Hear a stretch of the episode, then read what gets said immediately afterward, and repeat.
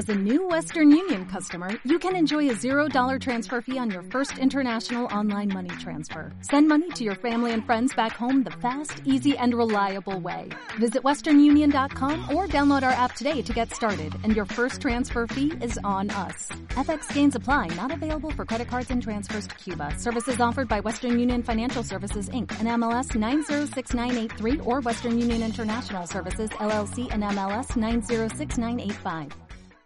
Hola amigos, me llamo Moisés Cabello y hoy les traigo una novela de fantasía, Bosque Mitago, de Robert Holstock. Categorizar Bosque Mitago no es sencillo. Tradicionalmente se la ha metido en el estante de la fantasía, aunque es fantástica en un sentido mucho más amplio del habitual. Se ha llegado a sugerir que es más bien ficción mitológica. Y es que hay fantasía y hay mitología, pero hablamos de mitología de nuestro mundo, concretamente localizada en las Islas Británicas. Holstock ha creado un maravilloso artefacto literario que nos permite recorrer durante la narración milenios de mitos de diversas culturas humanas en un mismo escenario, un bosque enigmático en el que la imaginación puede traer de vuelta figuras heroicas del pasado, también llamadas mitagos. Se mezcla constantemente lo tangible y lo abstracto, la descripción detallada de un bosque noreuropeo que nos puede llegar a ser oler el musgo y una capa de reflexión sobre las leyendas, de cómo y por qué las creamos y necesitamos.